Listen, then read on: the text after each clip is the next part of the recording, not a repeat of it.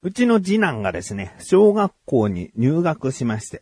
で、これでですね、我が息子の兄弟二人とも同じ小学校になったので、まあある程度行事とかそういったものは一つにまとめられて楽になったかな？運動会とかさ。幼稚園と小学校とってあるとね、こう、何でもかんでも2回あるとかさ。まあ幼稚園の方が行事が多かったけどね。うーん、まあ小学校に行ったということで、えーいろいろな負担も軽減されてくるかなと思うんですが、まあ、長男は小学校5年生になったんで、それもたった2年、うーん、の間だけですね。中学に行くとまた別になってしまうんで、まあ2年、今年と来年だけ。ああっという間ですね。あの、長男ももう中学生というね。あ芸人さんの名前みたいになっちゃった。もう中学生ですね。うんあのー中学生になるとですね、ちょっと話変わるんですけど、お弁当を作らなければいけないんですね。で、大体の、あ調べると全国の90%は、中学校って給食制度なんですね。えー今、子供たち二人が通っている小学校でも、給食を学校で作って、えーみんな食べていますので、お弁当を持っていくというのは、社会科見学とか遠足とか運動会とかそういったイベントの時だけですね。えー基本は給食。だけど中学校となると、給食がないんですよ。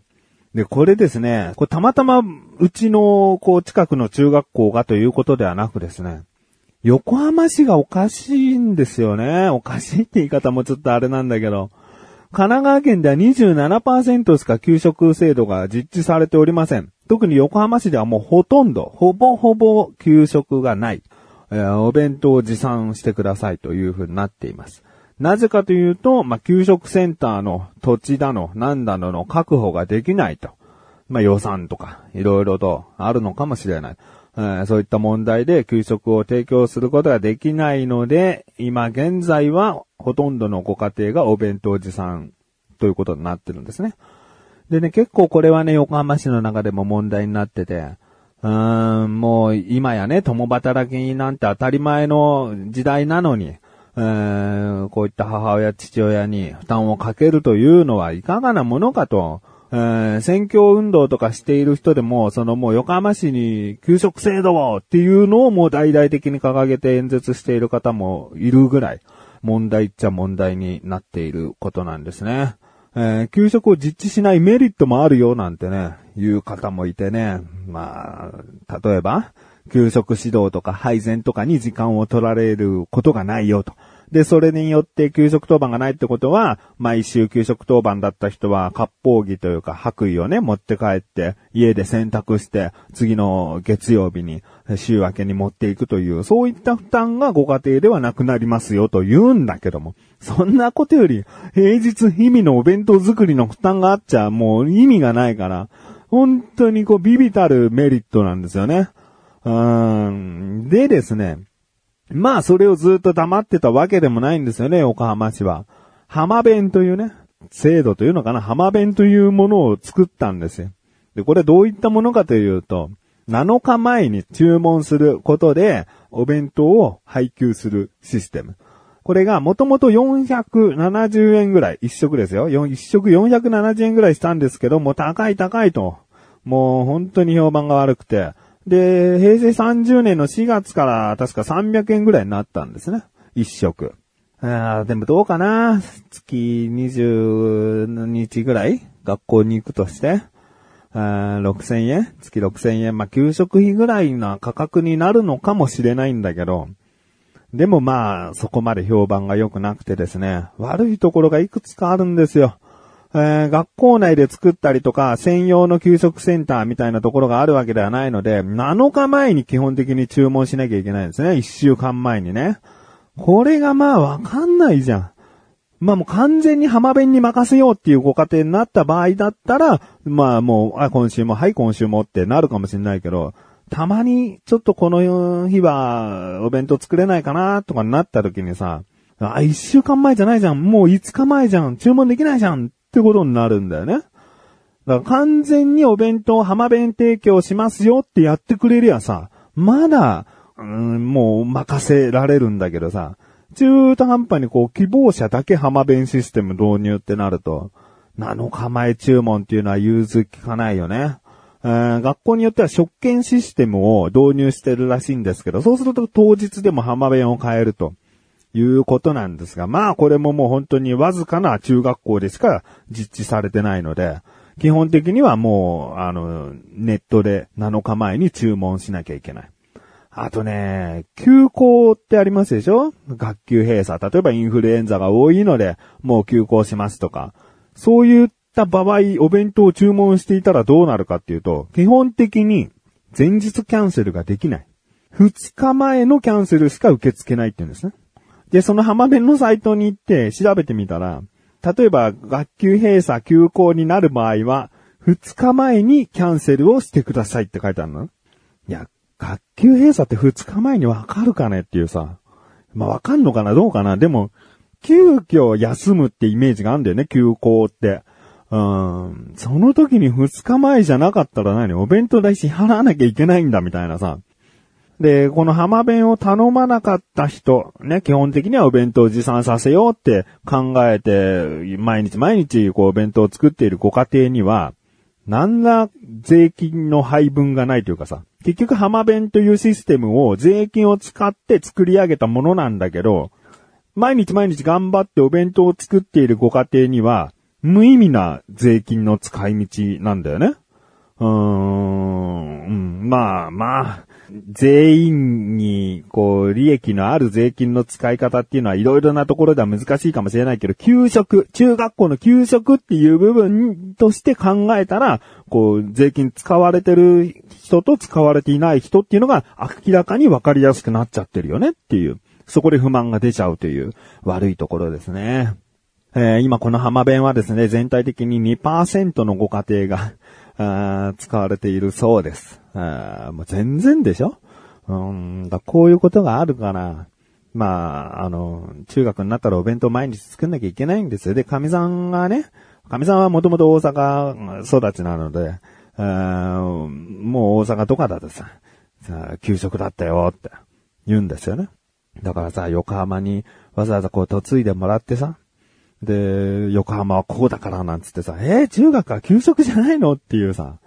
ねえ、なんでそんな思いさせなきゃいけないんだっていうことで僕が、僕が毎日、中学校になったらですね、お弁当を作るので、まあまあそれでいいじゃないかということで落ち着いてはいるんですけど、ということで僕ですね、えー長男が中学上がったら、まず3年間、お弁当を作ると。で、まあ、高校に行ったら高校がどういうところかね、まだわかんないんですけど、まあ、そこでもお弁当あるよね、きっとね。食堂があったとしても、えー毎日食券買って食堂で食べてっていうわけにもね、なんかいかないと思うので、まあ、高校に行ってもお弁当。そうすると次男が中学に上がっても3年間はお弁当ってなるので、まあ、9年近くお弁当を作っていかなきゃいけないということですね。えー、まあ、それこそ、一週間前に予定が分かってれば、浜弁当やらを使っていくことにはなるかもしれないんだけど、うーん、まあ、あの、頑張って。もう今からね、あ、こういうのお弁当入れたらいいなとかさ、なんかいろいろとこう考えてたりするし、まあまあ、あの、朝辛いっていうだけで、作ること自体は、僕は大丈夫だと思うんで好きなんで、うーん、まあ楽しみながらね、やっていきたいなと、覚悟を今からしております。ということで、あー次男の入学式から話がそれましたが、横浜市の中学校給食事情を話した自分がお送りします。菊池のなだらか向上心。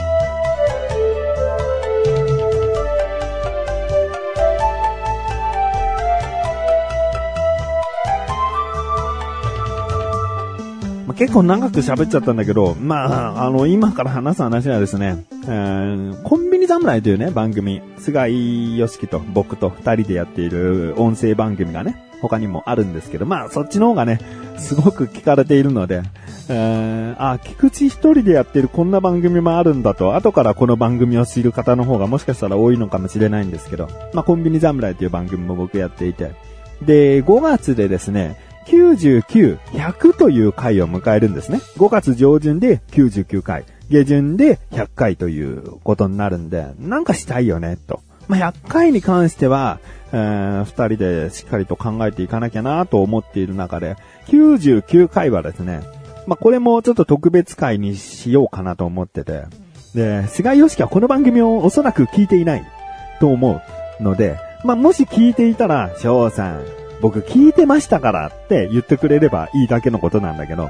あのー、この番組を聞いてる人との作戦会議、うん、まあ、人とのって一緒に話し合うわけじゃないんだけど、あの、先にネタ話するね。あの、99回ね、菅井にドッキリを仕掛けようかなと思ってて。で、何かというと、おそらくロケで収録になると思うんですね。とあるコンビニとかに行って、で、そこの車中で収録することになると思うので、僕、そこでね、あの、ノーカットで今回お送りしたいってことを強く言っておきたいんですね。で、僕は途中で、腹痛を起こします。えもちろん演技でね。あ、なんかすげえ、あててててってなって、で、コンビニのトイレにこもるふりをします。実際こもっちゃったらコンビニに迷惑なんで、えー、コンビニに一旦入って、菅井の目を盗んでコンビニにから出ます、うん。で、トイレにこもっていると思わせる。うん。でもその間、ノーカットでお送りしたいって言ってるから、菅井には、こう、トークで繋いでてもらいたいわけですね。うん。で、もうまあまあ、うすうす感づかれるとは思うけど、もしトークすることがなくなっちゃったら、一人で間埋められそうもないなと思ったら、ここになんか話したらどうかっていうテーマ置いとくから、これいざっていう時見て、つってメモを渡しておきます。で、そのメモがですね、3個の項目があって、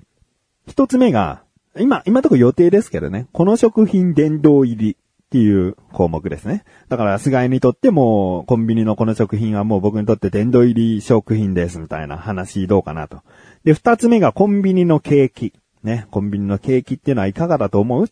で、三つ目がコンビニリミテッド。ね、コンビニ限定品。限定品に関してどう思うっていう、三つのテーマをですね、チャボにこう投げかけておきたいなと思っておりますね。えー、まあでもこれでね、問題はですね、チャボが、うん、どれだけ喋っているタイミングで僕がネタバラシに行けるかっていうところなんですよね。だから僕はここで予想しておきたい。この食品殿堂入りに対しては、チャボは1分話すと思う。で、コンビニのケーキに関しては、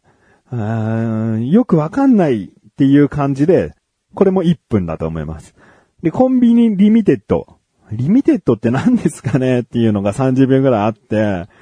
うん、限定ってところになんとか結びついて、1分半。だから、まあ、全部足すと3分半なんだけど、4分から5分の間かな。だから5分経ったら、うん、菅井にネタバラシをしに行こうかなと思っております。これは99回に行おうと思っておりますので、ぜひですね、コンビニ侍99回楽しみにしていただけたらなと思います。ちなみに今回一番今のところ新しい回は97回になりますので、コンビニ侍次回でもないです。次次回ですね。えー、99回となりますので、こちらの方どうなるか。そして結果はですね、その分数とかに関してはあまりコンビニ侍では触れません。えー、この番組でどうだったかという話をですね、後日談でお話できたらなと思っております。気になるという方はぜひ、コンビニ侍、チェックしてみてください。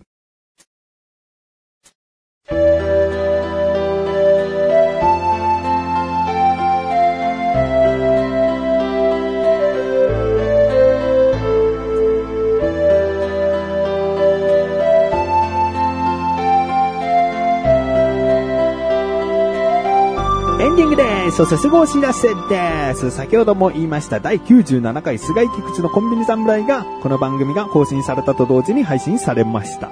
えー、今回はですね、菅井よつきからのおすすめ食品で、とあるベビースターのおつまみですね。フリートークでは、ツイッターでおすすめされたコンビニ食品とメールが届きましたのでお読みしております。えー、他にもね、コンビニ雑談結構できたんじゃないかなと思っております。少し長めですが、気になるという方はぜひ聞いてみてください。ということで、なだらか今年は毎週そういうことです。それではまた次回お会いで、菊池翔でした。メガネたまりでもあるよ。お疲れ様です。